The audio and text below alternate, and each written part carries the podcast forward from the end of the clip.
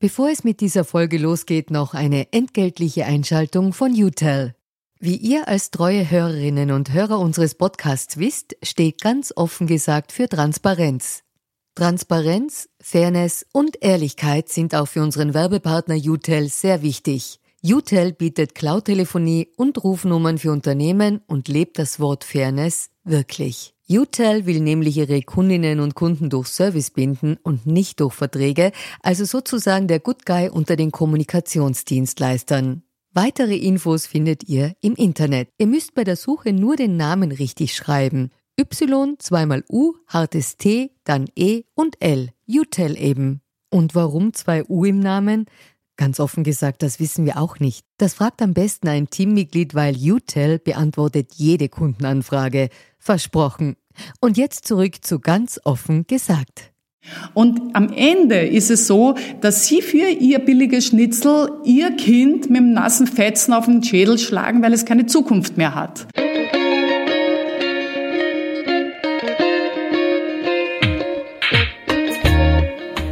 Herzlich willkommen bei Ganz offen gesagt, dem Podcast für Politinteressierte. Mein Name ist Jonas Vogt, mir gegenüber sitzt Sarah Wiener. Frau Wiener ist Köchin, Unternehmerin, Landwirtin und vieles andere. Aber heute sitzt sie vor allen Dingen vor mir, weil sie für die Grünen Österreich bei der EU-Wahl kandidiert. Frau Wiener, vielen Dank, dass Sie heute mein Gast sind. Sehr gern, Herr Vogt. Dieser Podcast beginnt traditionell mit einer Transparenzpassage, die in dem Fall äh, wieder mal sehr kurz ist. Wir haben uns gerade vor zehn Minuten das erste Mal gesehen. Deshalb kann ich jetzt auch gleich mit einer Frage einsteigen. Frau Wiener, Sie haben, haben Sie sich in den letzten zwei Monaten schon mal gewünscht, etwas weniger transparent zu sein? Ähm, naja, was heißt weniger transparent? Jeder, glaube ich, hat das Bedürfnis, privat äh, nicht alles äh, vor wildfremden Leuten offenzulegen. Das ist, glaube ich, eine ganz normale Reaktion, die den Partner, den Ehemann genauso betrifft wie die eigene Mutter, dass man ja gern äh, irgendwo denkt, dass man sich selber ist und dass man einen geschützten Raum hat. Sie sind jetzt quasi seit knapp zwei Monaten Politikerin oder Politikerin ins B. Was haben Sie gelernt? Haben Sie was gelernt?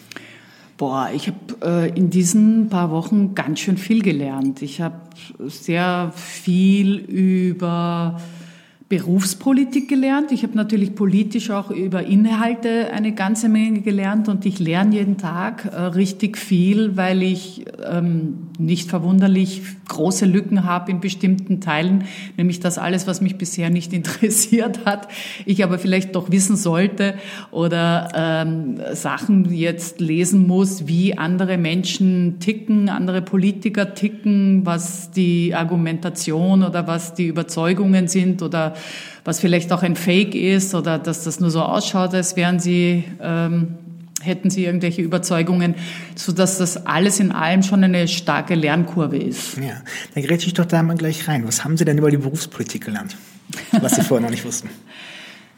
Ähm, was habe ich gelernt über die Berufspolitik? Also erstmal ähm, hartes Brot, viel Arbeit. Ähm, es ist nicht so, dass äh, Berufspolitiker per se äh, faule Schlawenzer sind, die immer dumm liegen. Äh, es sei denn, es gibt, äh, sie gehören einer bestimmten Partei an, die dann nämlich sich nicht am politischen Prozess beteiligt, weder in der Gemeindeebene noch in dem EU-Parlament. Und das sind die radikalen Rechten. Das kann man auch nachverfolgen, dass wir Ihnen alle anderen bestätigen, bis auf ganz wenige Ausnahmen.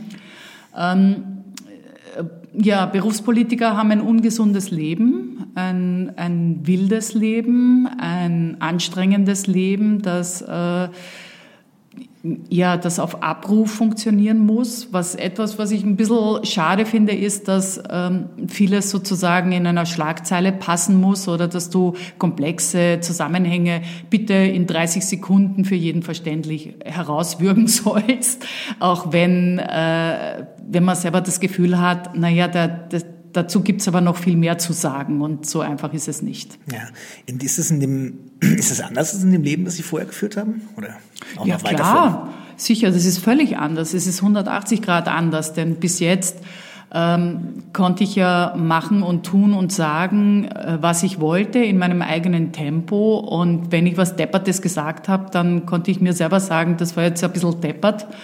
Ähm, ich konnte natürlich auch ähm, viel schneller und dreister etwas formulieren, was ich heute so nicht mehr machen würde, weil äh, sich jetzt irgendwelche Menschen oder Institutionen viel mehr auf den Schlips getreten fühlen. Also muss ich da schon sehr genau ähm, wissen, was ich da sage, ohne populistisch oder ohne zu persönlich zu werden. Ja. Wem sind Sie auf den Schlips getreten in den letzten Wochen?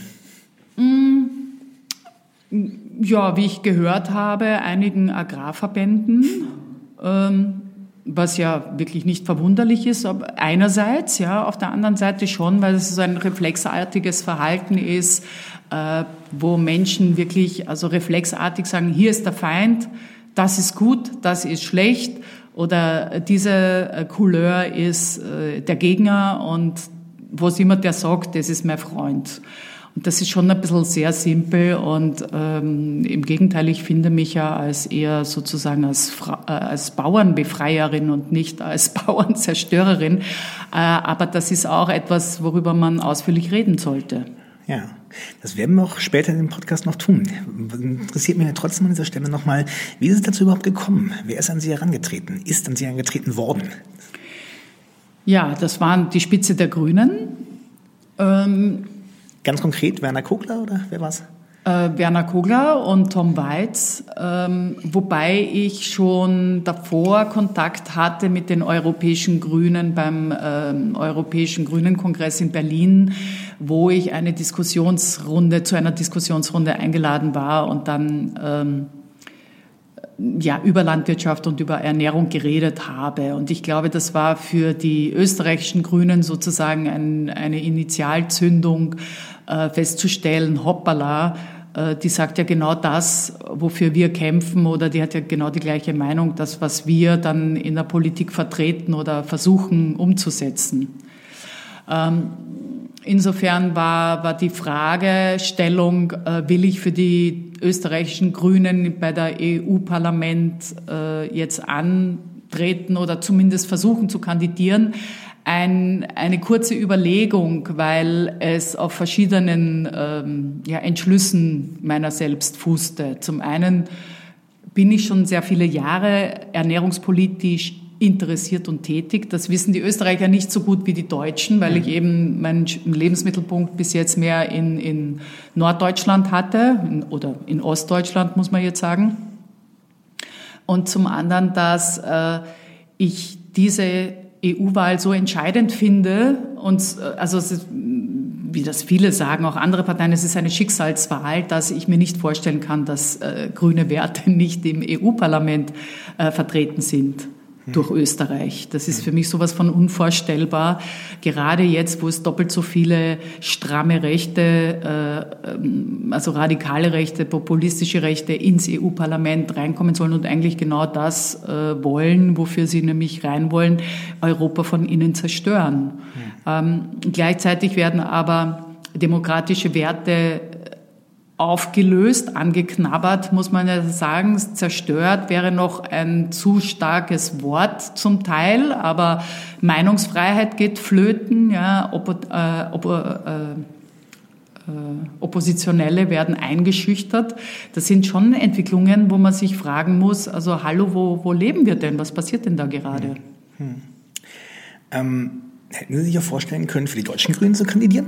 Oder ich habe diese Notwendigkeit nicht gesehen, weil die deutschen Grünen haben gerade einen, einen Überflug sozusagen und sind so gut aufgestellt. Und äh, ich kenne sehr viele ähm, deutsche Grüne, die ja stark sind, interessiert, kämpfen, sind sich zum Teil auch einig. Das ist schon ein bisschen eine andere Situation wie in Österreich.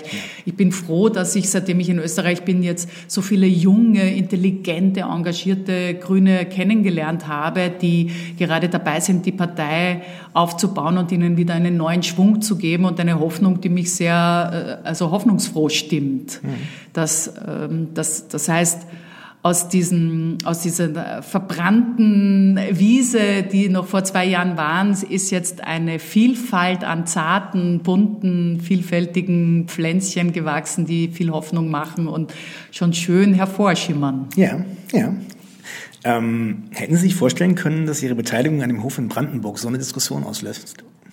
Ehrlich gesagt nicht weil äh, ich natürlich davon ausgegangen bin, dass jeder Österreicher ähm, weiß, dass man nicht Äpfel mit Birnen vergleichen kann. Man kann nicht österreichische kleinbäuerliche Landwirtschaft in den Voralpen mit Brandenburger Sandwüsten in der Uckermark an der Grenze zu Polen mit der dünn besiedelsten Gegend vergleichen. Ja, aber war das nicht ein Stück weit naiv, weil ich meine, das Framing, äh, das Framing einer Großgrundbesitzerin äh, tritt für die Grünen an? Äh, nein, weil ich nicht eine Großgrundbesitzerin bin und weil tatsächlich die Medien in Deutschland, also in Berlin selber, äh, sich darüber lustig gemacht haben, dass ich als Großgrundbesitzerin bezeichnet werde und gesagt haben, wissen die denn nicht, wer du bist? Ähm, deswegen äh, tatsächlich ist es so, dass es in ganz Deutschland überhaupt keine, keine Diskussion ist, weil äh, Leute da mehr informiert sind, was, wie das im Osten war mit der LPG, mit diesen großen Betrieben und dass ich einen Hof übernommen habe, den ich zu etwas besseren und nachhaltigeren Mitpartnern verwandelt habe und den es so wahrscheinlich nicht mehr geben würde, wenn ich ihn nicht genommen hätte. Ja, jetzt muss man vielleicht für die Zuhörer hier ganz kurz erklären, dass die Landwirtschaft in Österreich und in Deutschland sehr unterschiedlich strukturiert ist. Mhm. In Österreich haben wir eine durchschnittliche Betriebsgröße von 20 Hektar. In Deutschland ist sie deutlich drüber. Ne? Ja, na, in, in Bayern ist sie auch nur 40, 45 Hektar. Ja. Aber bei uns im Osten, in der Uckermark, wo mein Hof ist, ähm, ist zwar der durchschnittliche auch nur unter Anführungszeichen 200, 300 Hektar. Ich weiß es jetzt nicht genau, aber de facto sind meine Nachbarn also doppelt oder drei oder viermal so groß wie ich und das ist äh, schon sehr groß. Ja, wir haben wir haben 800 Hektar. Ähm, äh, eine Landwirtschaft, der war aber schon 1900 so groß, dieser Hof. Ähm, also insofern äh, bin ich für kleinbäuerliche Landwirtschaft, natürlich bin ich für Familienbetriebe, natürlich bin ich für nachhaltige, regionale, dezentrale Landwirtschaft, natürlich. Das hindert mich aber nicht daran, eigene Landwirtschaft regional um Berlin zu machen, um dort Strukturen zu bewahren, die äh, ziemlich sicher in äh, konventionelle Flächen übergegangen wären mit Mais und Weizen und Weizen und Mais. Hm. Hat das war es trotzdem ein, äh, sagen wir mal, ein erster Moment der Ernüchterung in, den, in dem Wahlkampf? Also die Ernüchterung war eher, äh, und das ist schon ein bisschen naiv, dass man natürlich denkt, wenn man jetzt als, als Neueinsteigerin oder Quereinsteigerin in die Politik abgeklopft wird über äh, politische Glaubwürdigkeit, politische Themen, politische Interessen und ich mich es kalt erwischt hat, dass es über persönliche Dinge ging, die natürlich auch von manchen Seiten als ähm, schon von mir persönlich schon ein bisschen als bösartig empfunden werden konnten oder zumindest als äh, verzehrend, weil man hätte mich ja jederzeit fragen können, wie was ist und dann schaue ich jemand ins Auge und sage, wie es ist. Mhm. Ähm, es fing ja damit an, Herst ist ja keine Österreicherin. Äh, was ich ja schon als persönliche Beleidigung finde, zumal meine Mutter ähm, ja zwar Deutsche ist, aber schon vor ihrer Heirat die österreichische Staatsbürgerschaft angenommen hat und seit über 60 Jahren in Wien ist und das äh, für ein EU-Parlament ja wohl auch überhaupt keine Rolle spielen sollte. Und gerade bei den Grünen, die international und äh, multikulturell äh, offener sind und äh, bereiter sind, äh, sozusagen Menschen nach Fähigkeiten und Möglichkeiten zu beurteilen und nicht nach einem Pass oder nach einer Hautfarbe, ist es ja eine absurde Diskussion gewesen, die ich nicht verstanden habe. Hm. Also abgesehen davon, dass ich natürlich in Wien aufgewachsen bin und hier meine Kindheit und Jugend verbracht habe und deswegen äh, mich äh, nach wie vor mein, äh, Österreich als meine Heimat sehe, als meine Wurzeln. Es haben sich nach Ihrer Vorstellung, gab es auch kritische Stimmen aus den Grünen, das gehört vermutlich zu der Partei ein Stück weit dazu. Ähm, was aber natürlich schon auch gelegentlich gesagt wurde, was man immer wieder gehört hat, ist dieses, ähm, Sie sind eine Prominente, die ja mit der, mit der Kandidatur kein großes Risiko eingeht. Was sagen Sie dazu? Wie ich persönlich? Na, ich weiß nicht, wer das sagt, aber ich finde, dafür, dass ich jetzt mein ganzes Leben mal ad acta lege und äh, meine meine Tätigkeiten eingeschränkt habe oder zumindest eingefroren habe und von einer sympathischen Fernsehköche mich jetzt mit anderen Parteipolitikern streite, äh, finde ich, äh, und vielleicht mein ganzes Leben um 180 Grad äh, vehement ändere, bereit bin, nach Brüssel zu gehen und mich in ein EU-Parlament zu setzen, das als Arbeitsparlament gilt, finde ich, kann man nicht wirklich sagen, dass ich nichts riskiere oder dass das jetzt ein Spaziergang äh, durch eine Blumenwiese ist. Ja, den Spaziergang, den Spaziergang hätte ich Ihnen jetzt auch nicht vorgeworfen. Ähm Gehen wir mal gerade zu dem Moment davon aus, die, also das zweite Mandat wird schwer für die Grünen. Also die mhm. Umfragen sagen es momentan nicht voraus. Gehen wir mal davon aus, dass es sich alles ausgeht. Werner Kogler schlägt sich exzellent in den TV-Duellen und am Ende geht sich das zweite, auch, ja. das zweite Mandat aus. Ähm, dann ist der 27. Mai. Was passiert? Was passiert? Fräulein Wiener geht nach Brüssel. Das passiert dann. Also das ist ja der Plan. Äh, der Plan ist natürlich äh, wieder die österreichischen Grünen so zu stärken mit, wie ich finde, existenziellen Themen, die man der Gesellschaft auch so ganz klar näher bringen muss. Ja, dass es nicht darum geht, wollen wir ein bisschen mehr nach rechts rutschen oder ein bisschen mehr nach links oder wie wollen wir es denn haben, sondern dass es in dieser Wahl um existenzielle, uns alle gefährdende Themen gibt, wo man nur laut schreien kann. Weil die Klimakatastrophe äh, stürzt auf uns hinzu, zwar lautlos und nicht fühlbar, aber nichtsdestotrotz ist es eine Klimakatastrophe, die ansteht. Äh, jetzt wird in der nächsten Legislaturperiode eine Agrarwende beschlossen. Äh, wir brauchen eine Ernährungswende, wir brauchen eine, ein gerechteres Steuersystem, wir brauchen auch ein Bollwerk gegen Big Data und gegen das Nacktmachen für allein nichts anderes als Gewinnmaximierung und eine, eine konstruierte äh, Angstwelle, äh, wo man den Leuten einreden möchte, sie sind damit, sie fahren am besten, wenn sie sozusagen ihre ganzen privaten Daten hergeben und äh, kontrolliert werden. Ich will das nicht und ich glaube, jeder vernünftige Mensch will das auch nicht. Sie haben eben schon das Wort Arbeitsparlament reingeworfen, als mhm. das EU-Parlament immer gilt. Wie bereitet man sich auf sowas vor? Naja, äh, Wissen Sie, dass, da geht es mir nicht anders als jeden Berufspolitiker, der zum ersten Mal äh, nach Brüssel geht. Denn was dort passiert, ist schon so hochkomplex, dass Sie sich wie bei einer Schwangerschaft nicht wirklich darauf vorbereiten können, wie es dann ist, wenn Sie Eltern werden. Äh, nur eins ist klar, das heißt, äh, Sie können nur wirklich wirken, wenn Sie erstklassige Experten haben und in einem Netz eingebunden sind, die sie auch erstmal leiten und führen und stabilisieren und mit denen sie sich austauschen können. Ähm, ich komme gerade aus Brüssel. Ich habe mit den European Greens gesprochen. Ich habe natürlich äh, engen Kontakt, engsten Kontakt zu unseren ganzen Parlamentariern, die jetzt dort sitzen. Ich habe aber auch schon mit anderen Organisationen Kontakt. Ich habe mir das alles angeschaut. Ich lese darüber. Äh, nur am Ende ist es einfach so, sie brauchen einige Zeit lang, um sich überhaupt da rein und durchzufinden, weil es ein Moloch ist. Und da hilft es sehr, wenn Sie ein Team an Ihrer Seite haben, die da nicht so Frischling sind wie Sie selber. Es ist aber nichts, was, was äh, Quereinsteigerspezifisch ist, sondern das ist tatsächlich bei jedem, der zum ersten Mal den Fuß, seinen Fuß dahin stellt. Hm. In Österreich ist es zuletzt um die prominenten Quereinsteiger relativ schnell ruhig geworden. Äh, wie verhindern Sie das? Wie meinen Sie, wann ruhig geworden? Es ist aktuell recht ruhig geworden um die prominenten Quereinsteiger, zum Beispiel in der äh, Regierungskoalition. Ähm, wie verhindern Sie es, dass Sie... Na, wissen Sie, Herr Vogt, die meisten Quereinsteiger, so wie ich das wahrnehme, sind ja gar nicht wirklich politisch interessiert. Das sind dann sympathische, äh, prominente Maskottchen einer Partei, die dann mitgezerrt werden oder mitgezogen oder mitgetrieben werden in eine Position, die man ihnen auch gönnt, weil das vielleicht ein paar Stimmen mehr bringt.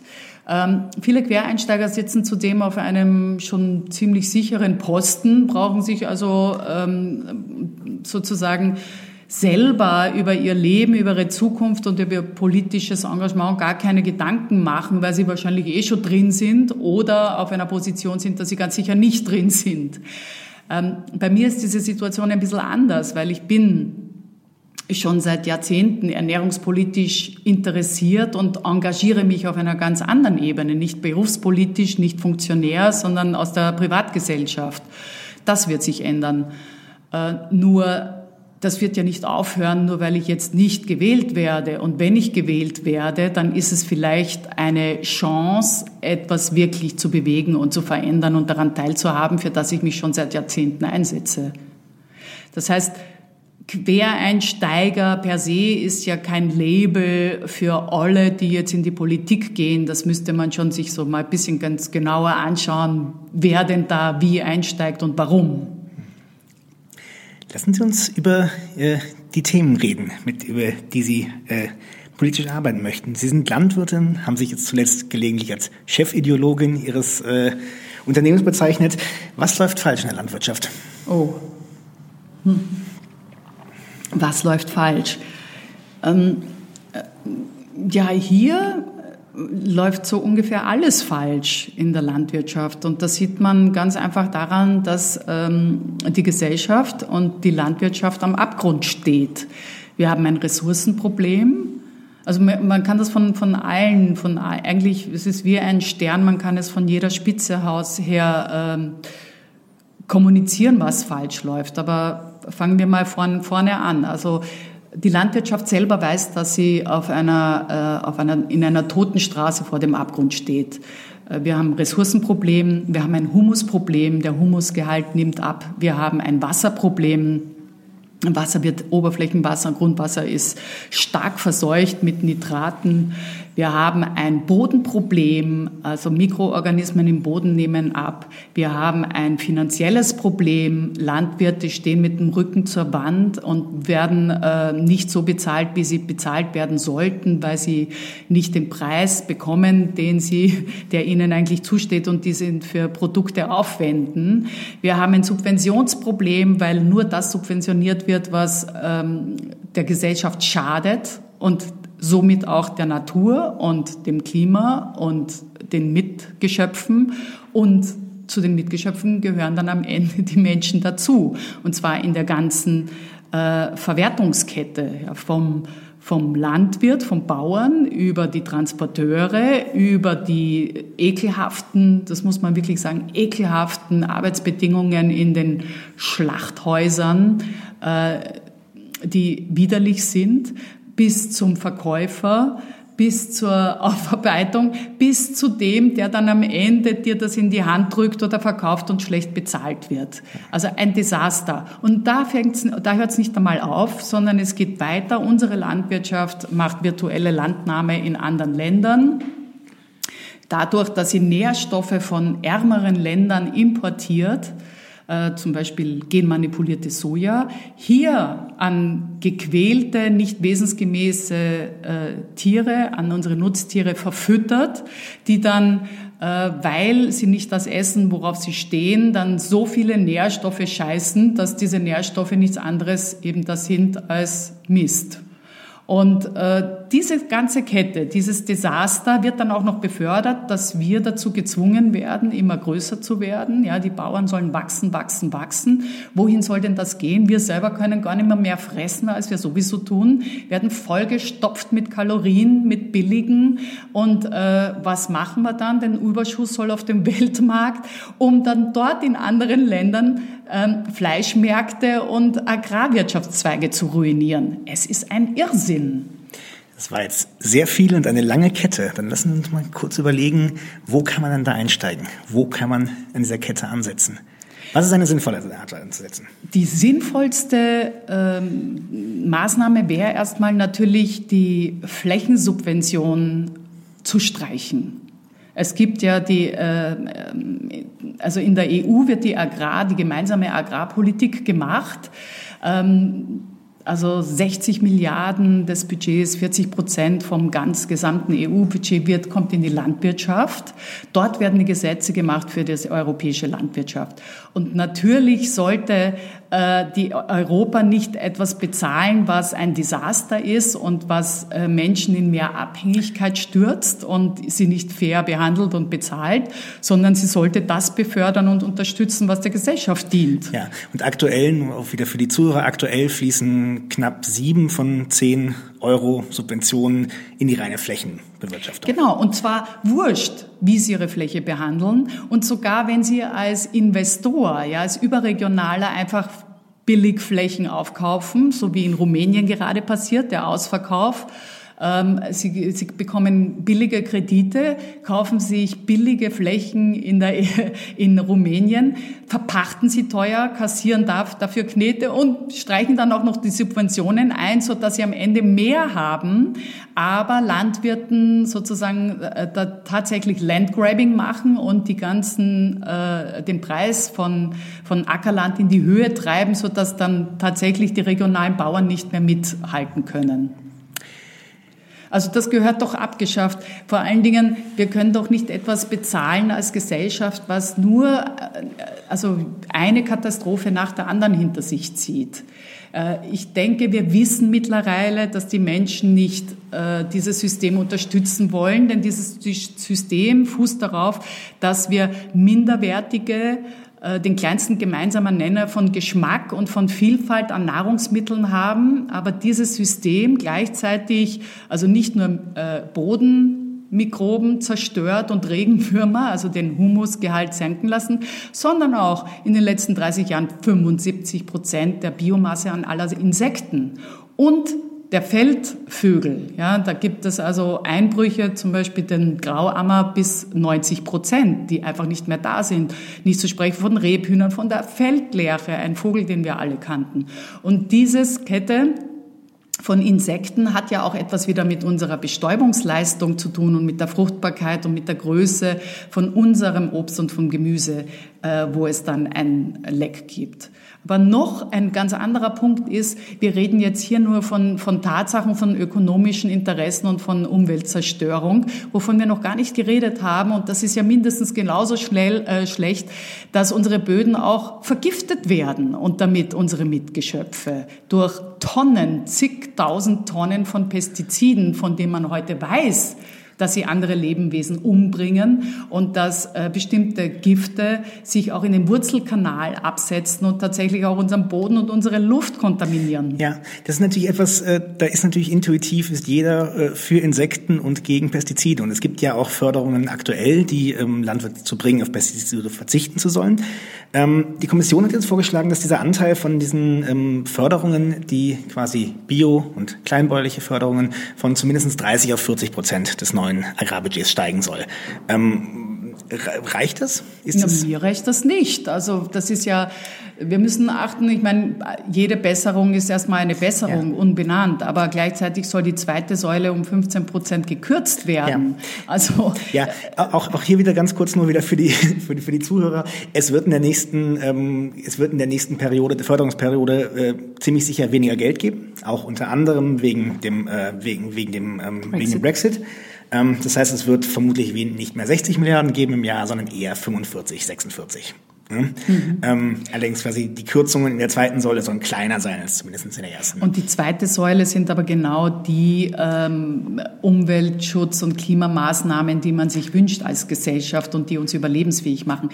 Wissen Sie, was mich ärgert, ist, dass manche Parteien so tun, als wären das Luxusprobleme. Das sind aber unsere existenziellen Probleme, äh, die überhaupt eine, ein Überleben oder eine zukunftsfähige äh, einen Ausblick für unsere Kinder und unsere Kindeskinder und vielleicht auch noch für ein paar Jüngere von uns überhaupt erst ermöglichen. Also wovon reden wir denn da?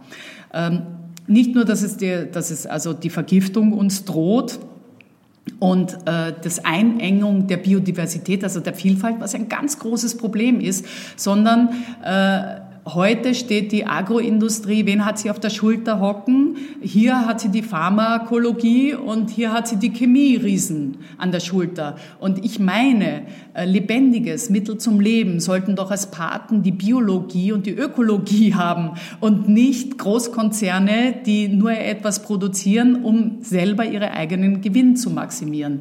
Das ist ein gefährlicher Punkt, denn allein durch diese einseitige, gierige unverhältnismäßige, würdelose Gewinnmaximierung, die übrigens hier auch gar keine Steuern zahlen, das ist ja das nächste Thema, ähm, verunmöglichen wir eine Vielfalt und auch eine Resistenz in den Genen. Nicht nur mit alten Rassen, nicht nur mit alten Sorten, sondern überhaupt mit allen Samen. Denn wir haben eigentlich, wir brauchen gar keine genmanipulierten Samen. Wir haben, die Natur hat uns gezeigt, dass es ähm, kälteresistente, hitzeresistente ähm, Samen gibt, die, die wunderbar äh, wirken. Auch Tiere, die mit, mit steilen Bergen umgehen kann, ja, kleinere Kühe, die dann eine andere, eine andere äh, Konstitution haben. Das gibt es ja alles schon. Es wird nur gerade alles abgeschafft, um dann zu sagen, ja, wir brauchen jetzt Hochleistungskühe, wir brauchen jetzt Hybride, äh, wir brauchen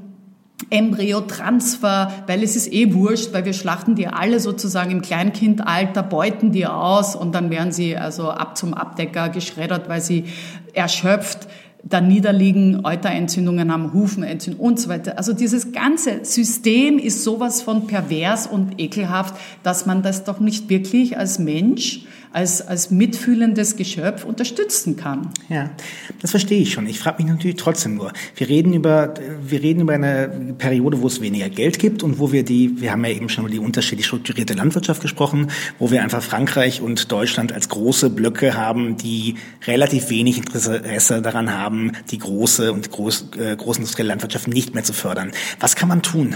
Was kann man tun, damit sich das verbessert? Wie kann man diese Situation auflösen?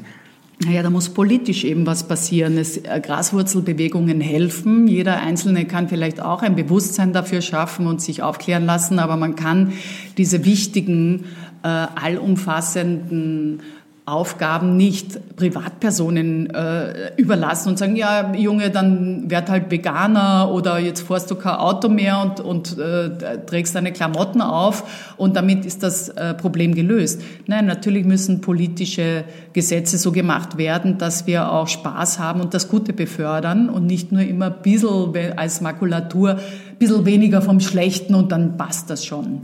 Ja, wir stehen ja mit dem Rücken zur Wand. Also was passieren muss, ist, wir müssen dezentrale kleinbäuerliche Familienbetriebe befördern und damit auch automatisch die, äh, das geht Hand in Hand, äh, die Vielfalt. Ähm, nur dezentrale Vielfältige kleine Systeme sind stressresistent und können das uns Sicherheit geben und in Zukunft ähm, wie überall. Es ist in der Politik genau das Gleiche wie in der Landwirtschaft. Und es ist übrigens genau das Gleiche wie mit den Darmbakterien.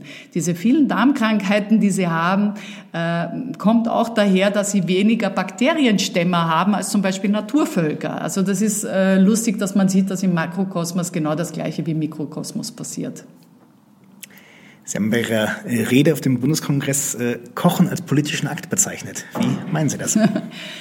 Naja, wissen Sie, wenn ich Ihnen jetzt sage, wir brauchen eine Vielfalt an Gemüse und ich drücke Ihnen ähm, eine Schwarzwurzel in die Hand oder ich äh, möchte, hm, was weiß ich, ich zeige Ihnen, was hier, äh, dass Kirsch und Brennnessel und Vogelmiere köstlich schmecken können, Sie wissen gar nicht, was Sie damit machen sollen, dann können Sie auch Schönes, Gutes nicht verteidigen und können auch nichts damit anfangen. Also um Vielfalt in den Mägen, im Darm zu haben, brauchen sie, müssen sie auch Vielfalt essen. Und wenn sie Vielfalt essen, dann sind sie das, was sie sind und sie haben auch Vielfalt in den Köpfen. Also der Humus fängt nicht nur am Acker an, sondern auch unter den Menschen. Und das, was ein, eine Gesellschaft stabil macht, ist die Vielfalt. Es ist nicht äh, die Einseitigkeit und es sind nicht Monolithen wie Orban oder Trump, die äh, so äh, jetzt von bestimmten äh, wie Magnete wirken, ja, weil einfach der ganze Humus rundherum fehlt. Und das ist ein bisschen so in der Landwirtschaft und mit der Ernährung auch so. Um überhaupt eine Wahlfreiheit haben zu können, müssen Sie das Richtige kennen und schützen und aufessen. Sind Lebensmittel zu billig, Frau Wiener? Äh, also ich würde sagen, Nahrungsmittel äh, sind so billig, dass wir sie uns nicht leisten können in gewisser Weise. Nicht alle. Das ist schwierig, so dass also so populistisch jetzt alles um den Kamm zu scheren. Ja, also es gibt nicht nur ähm, stark verarbeitete Industrienahrung eben von, von zehn führenden Konzernen weltweit, die sich einfach nur immer anders labeln und so tun, als würde es eine Vielfalt geben. Dabei ist es das immer der gleiche Mist drinnen, nur in anderem Plastik verpackt. Äh, sondern es gibt ja auch die engagierten Kleinbauern, der wunderbare köstliche Lebensmittel produziert und herstellt und sich äh, manchmal um ein Handwerk bemüht, das schon fast ausgestorben ist und versucht da ähm, ja dieses Tor der, der Vielfalt nicht ganz zuschlagen zu lassen. Nur der Großteil in unseren Breitengraden der Nahrungsmittel äh, kommt ja aus einem System, das äh, Nahrungsmittel nivelliert und lügt. Das Etikett lügt und der Inhalt lügt. Und damit werden unsere Geschmacksnerven auch manipuliert und geben etwas vor zu sein, was sie nicht sind. Was meinen Sie mit Lüge?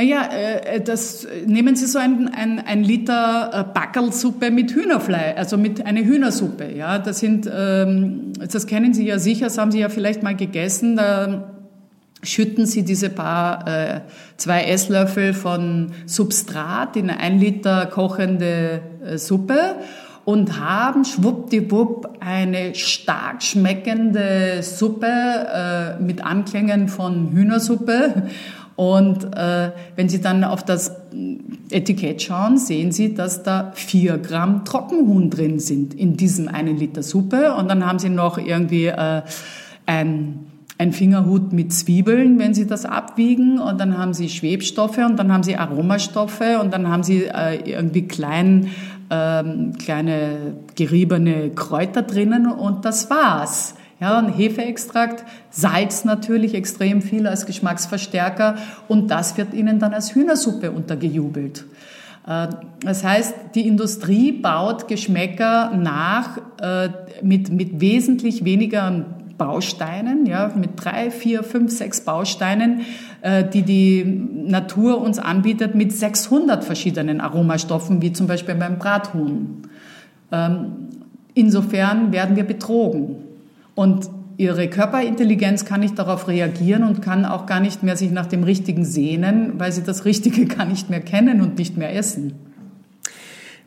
Ist es nicht aber trotzdem ein wenig, wenn wir darüber reden, über die Preise von Lebensmitteln und auch äh, über den Geschmack von Lebensmitteln, ist das nicht trotzdem genau diese Haltung, die man den Grünen sehr oft vorwirft, dieses Bobo-Ding mit dem äh, moralischen Fe äh, Zeigefinger? Also der moralische Zeigefinger ist ganz lustig, weil wenn sich da eine Bewegung einsetzt für unsere grundlegende Werte und um unser Überleben, ja, für die Existenz, auf der wir alle stehen, für eine intellektuelle und körperliche Freiheit, für eine körperliche Unversehrtheit, für ein, äh, für den Zugang für frisches, unvergiftetes Wasser und frische, unvergiftete Lebensmittel, am besten aus der Region, die die Leute, die in diesem System leben, fair bezahlen, dann weiß ich nicht, was daran Luxus sein sein soll. Ja, Frau Wiener, aber trotzdem ist es ja jetzt einfach so, wenn ich plötzlich, wenn ich sage, ich mache die Schnitzelwerbediskonter teurer, dann können die sich Menschen mit weniger Geld nicht leisten. Naja, aber wissen Sie, dieses Discount-Schnitzel, das Sie sich billig an der Kasse kaufen, hat einen Preis, den Sie gar nicht bezahlen können und den aber andere zahlen. Erstens wird er durch Steuern bezahlt, äh, durch Wasseraufbereitung bezahlt, durch Klimavernichtung bezahlt, durch Ausbeutung von anderen Arbeitern, durch Landgrabbing und durch ein immenses Tierleid und durch Vergiftungen von Böden. Und am Ende ist es so, dass Sie für Ihr billiges Schnitzel Ihr Kind mit dem nassen Fetzen auf den Schädel schlagen, weil es keine Zukunft mehr hat. Also wenn ich mich frage, in einer, wirklich in einer äh, unideologisch diskutierten Diskussion. Schau mal, du weißt doch, dass wir hier an einem Ende stehen, äh, dass wir dreimal die Welt am Tag verbrauchen. Was ist deine Lösung? Dann ist es doch ziemlich infantil und bösartig, wenn man einfach sagt, äh, ich werde für die nächsten vier Jahre äh, gewählt und ich brauche deswegen ein äh, knackiges Wahlprogramm, das den Leuten sagt, ey Leute, die da, die eure Existenz oder die Zukunft ermöglichen wollen, das sind die Spaßverderber. Heute für uns noch den fetten SUV und das billige Schnitzel von einem gequälten Viech, das ohne Betäubung kastriert wird das, wie wir jetzt wissen, ja nicht einmal in der EU äh, produziert wird, sondern in Massenkäfigen aus der Nicht-EU-Ausland kommt, hier äh, importiert wird unter, unter äh, falschen Voraussetzungen von Monopolisten, die Kleinbauern platt machen. Also man, da müssen wir dann schon reden, äh, in welcher Welt wir leben wollen. Und ja. ich glaube nicht, dass gerade die Leute, die wenig Geld haben und gezwungen sind, nämlich diese minderwertigen Nahrungsmittel zu äh, essen, dass sie sagen würde, ja, mache ich gern. Ich esse gern Surrogate, die äh, mit Pestizid belastet sind und die von gequälten Tieren kommen und die uns die äh, Vielfalt abschaffen ja. und meinen Kindern die Zukunft verunmöglichen. Das, das, das würde ich ja gar nicht bestreiten. Das, nur ist, natürlich ist die Realität trotzdem dieselbe. Wenn man die externen Effekte, wie es in der Volkswirtschaft immer so schön mhm. heißt, einbeziehen würde, also die Kosten, die ich nicht sehe, wenn ich das Schnitzel habe, dann verschlechtert sich das äh, Leben der Menschen natürlich zuallererst einmal.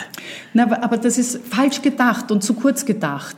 Wenn wir wirklich etwas machen wollen, dann brauchen wir erst einmal eine Ernährungsgerechtigkeit und eine Ernährungssouveränität. Das ist doch ein Menschenrecht.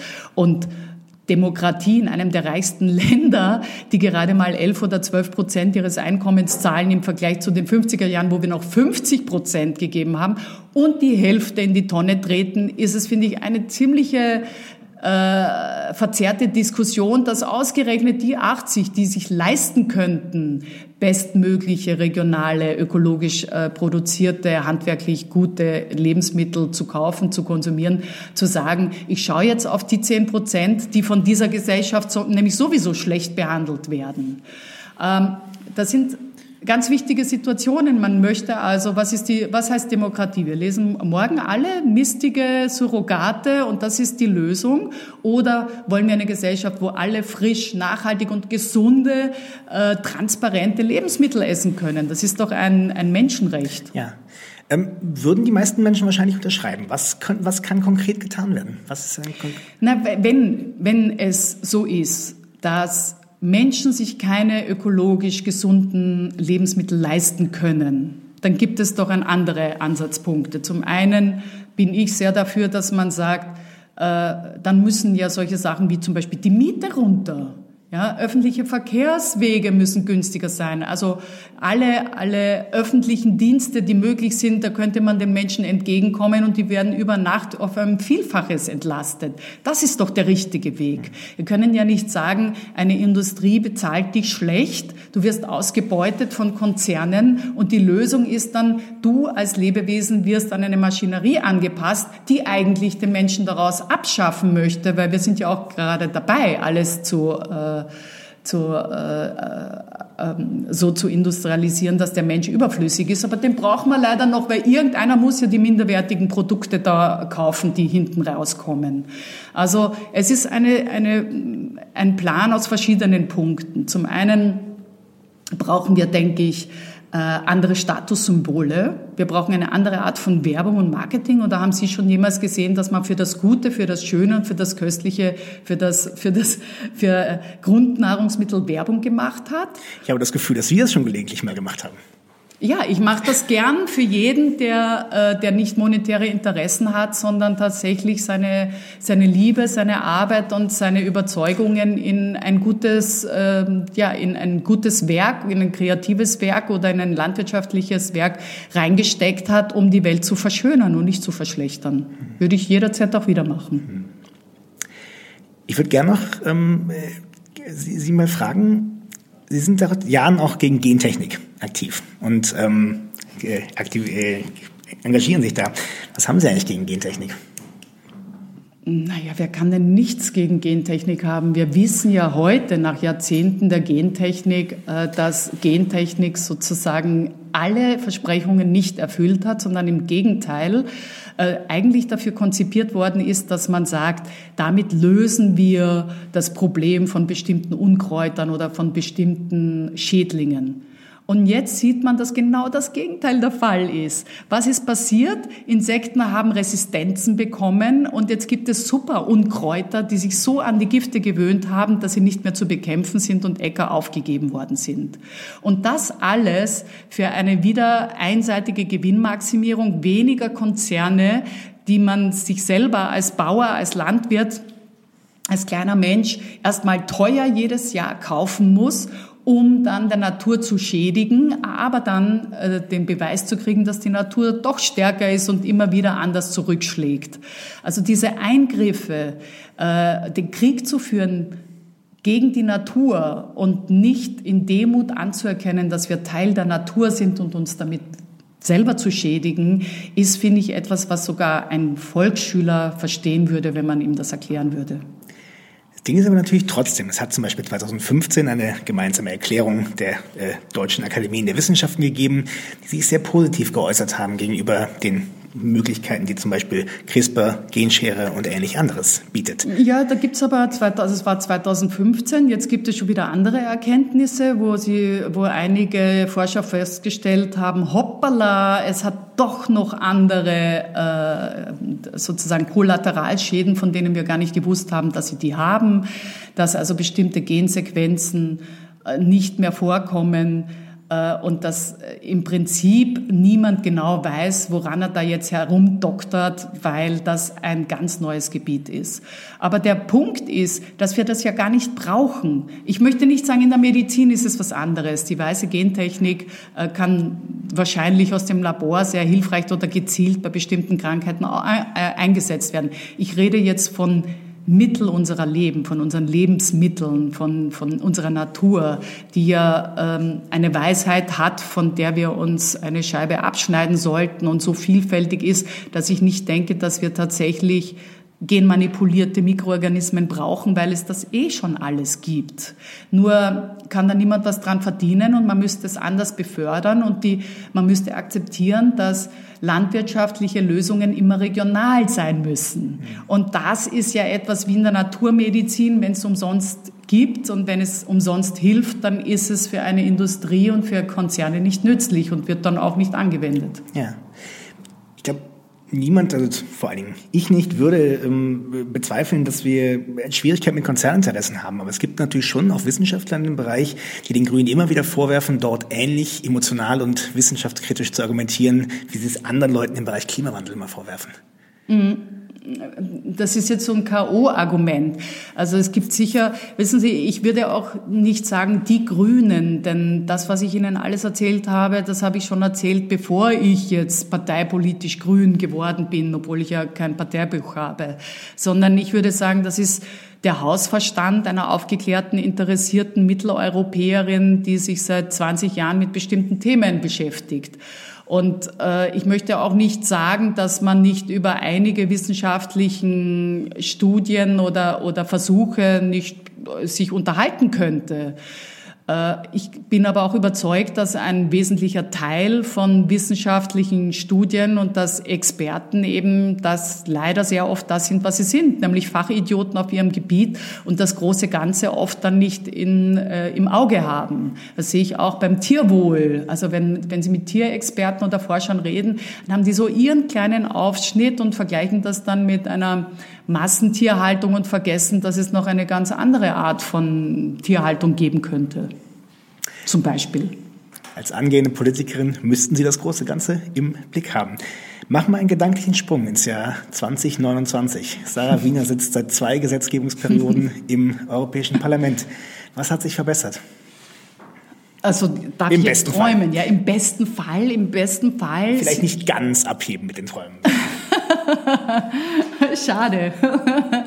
Im besten Fall ähm, sitzen wir gemütlich ähm, vor, einen, vor einem Milchkaffee, der noch aus äh, guter österreichischer fetter Rohmilch gemacht worden ist von einem zwei Nutzungsrind und ähm, haben einen Teller von selbstgebackenen Kuchen vor uns und freuen uns, dass wir eine kühlere Stadt haben durch Maßnahmen von äh, ja, Entsiegelung der Städte und Begrünung der Städte, dass wir eine Vielfalt haben und wieder wissen, was Insekten sind und schon mal ein bisschen ein paar Heuschrecken wieder gesehen haben, dass wir in kleine Geschäfte gehen und nicht mehr von äh, großen Konzernen und von Ketten manipuliert und äh, eingeengt werden, sondern von einer Vielfalt, dass man auch sieht auf der Straße, dass Menschen wieder anders ausschauen, sich nicht klonen möchten, sich keine mm,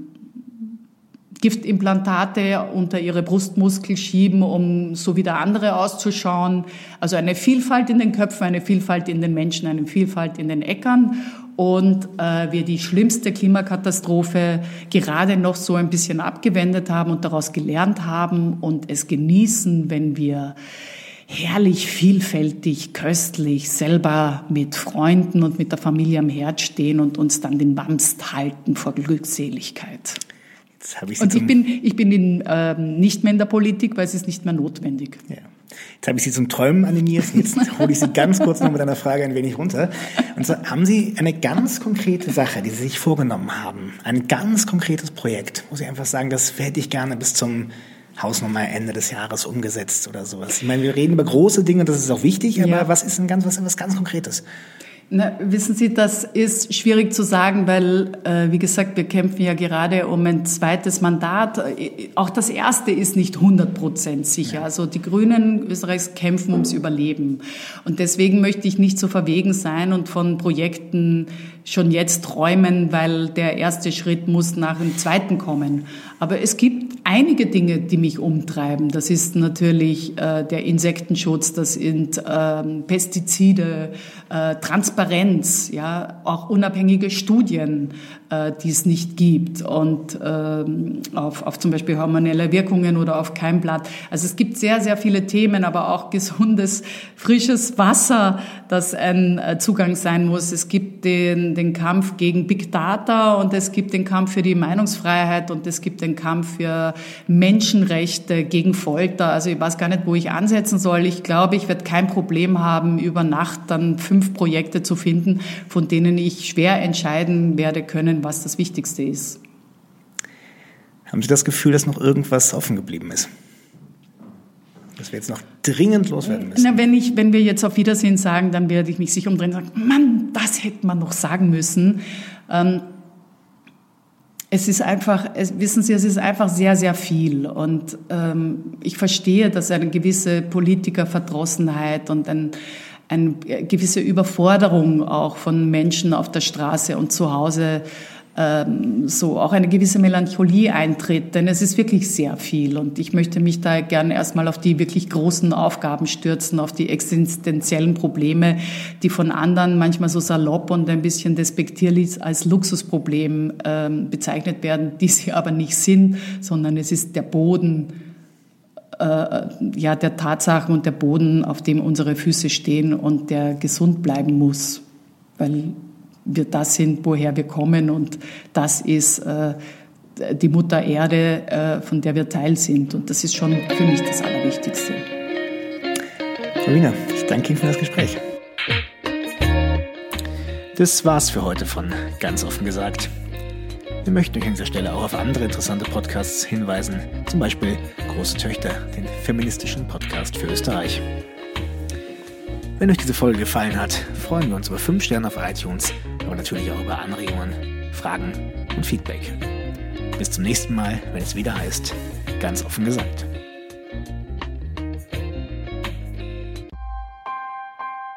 Missing Link